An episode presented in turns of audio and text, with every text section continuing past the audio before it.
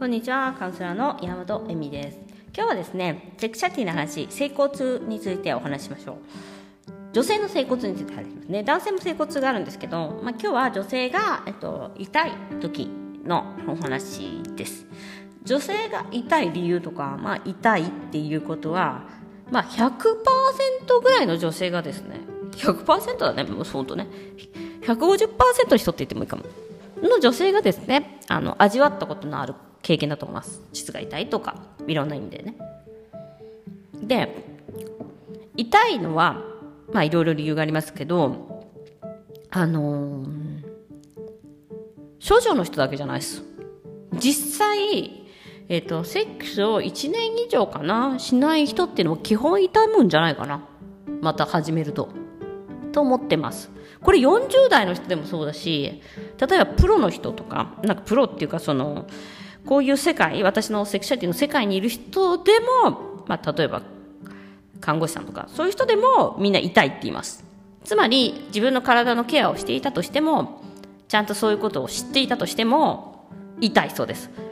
なので、まあ、セカンドバージン、サードバージンじゃないですけど、まあ、セックスレスだったり、セックスをしない状況が長く続くと、まあ、あそれが1ヶ月の人も多分いると思うし1年の人もいるだろうしもしくはあの出産後の陰裂症の時とかもそうですけど、まあ、出産後なんて本当3年ぐらい痛いって言われてるんですよ。実際。でだから痛みっていうのはなんか男性は知らないことが多くてえ痛いのみたいな。あのこれはねあの当たり前にみんな女性はあるものと分かってもらいたいなと思いますね。だからそのたまにしかしないからとかもあるかもしれないし痛い。まず痛い。で痛みっていうのはまあ基本にあるものなんで痛いから私の体がおかしいとか恥ずかしいとか思う人は全くありません。痛みっていうものを持つ持つ可能性があるっていうことですね。まずまあこれねあの今回は挿入がどうのとかそういう話はしませんけど一番、えーとまあ、痛む理由っていうのがやっぱり前期がなくて、えー、女性の体が、えーと、準備ができてないっていうことでしかないことが多いです。つまり女性の体の準備ができるその挿入ができる準備ができるっていうのには5分とか10分とかじゃダメなんですよ。実は。でも普通のセックスって何？15分とかなんでまあみんな痛いんじゃん。そしたらもう15分だったらみんな100%の女性は痛いってこと なので、時間はすごい必要です。体を準備、体を温めるとかよく言うじゃないですか。あの、女性の体は水で、男性は火で、女性の体は火で温めなきゃいけないと。その本当に水を温める、沸騰させるかのように時間が必要です。で、前儀が必要です。そして、女性の体を前儀も必要だしやっぱり出産とかでもねよく言うけど痛みを取るにはリラックス。リラックスしてるっていうことが何より重要です。つまりその体がこう硬直してないというか。でそのリラックスできるためには時間も必要だしっていうことでその痛みを取るにはまず前儀。もう前儀が下手な、まあ、だから女性が痛いのは男性のやり方が下手なんじゃないのでしか言えないっていう時ありますねもちろんあの初回とか男性にもやっぱり立った時に入れたいとかいう人もいるんですよやっぱ射精コントロール勃起コントロールができてない人はもう立ったら入れて出したいみたいなじゃないとまたなんか立たなくなっちゃったりとかするんでその準備ができたらもうすぐ終わりたいみたいな人もいるんですよ。っていうか、それしかみんなやってきてないんじゃないかな、そういうコントロールしか。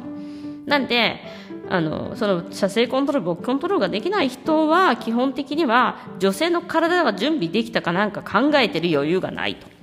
いうことで痛いんじゃないかなと。痛いね。けど、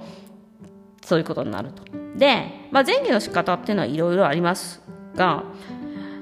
もう一つ言えることが、と、まあ、前期は学んでもらうしかないですよね、本当に。で、もう一つ言えることが、濡れてるか濡れてないかっていう。やっぱり摩擦なんで、といろいろ栄因が入っていったりとか、なんだろうな、あと、昨日、毛の問題とかもあるし体がこうこう摩擦の問題で摩擦が痛いのか子宮に当たるのが痛いのかっていう問題があって、まあ、最初は分からないんですけどあの自分の体でどこが痛いんかっていうことをちゃんと分かる必要があるんですよね。で痛い時に大すごくすごいその膣のえ入り口とか壁とかだと、まあ、壁と言いますけど、まあ、濡れてるか濡れてないかそのと皮膚をこう無理やり引っ張ってるみたいな状況になってる可能性があるんですね。なのであのやっぱりその濡れてた方がいいんでこれはもうローションとかオイルとかあの必ず使った方がいいよっていう感じです。痛む人とか、まあ、あと初めてセックスをする人とか逆に言えば初めてっていうかその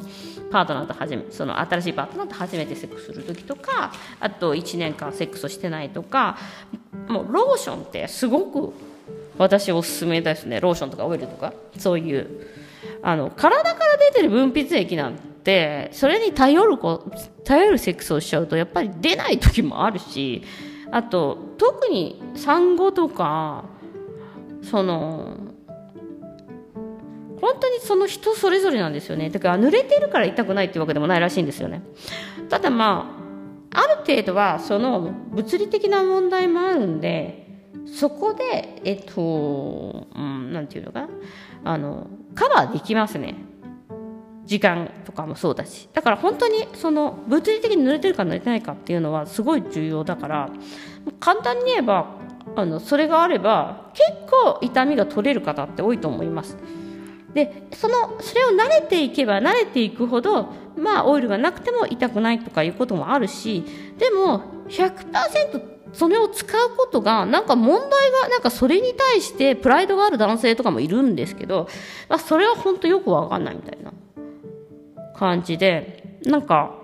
自分たちのから出てくる体液だけでセックスする必要なくない？みたいな。逆に言えば。それはねなんか気持ち悪いっていう女性もいるんですよなんか。だからそういうなんていうの外からのオイルとか、まあ、そういうものを使って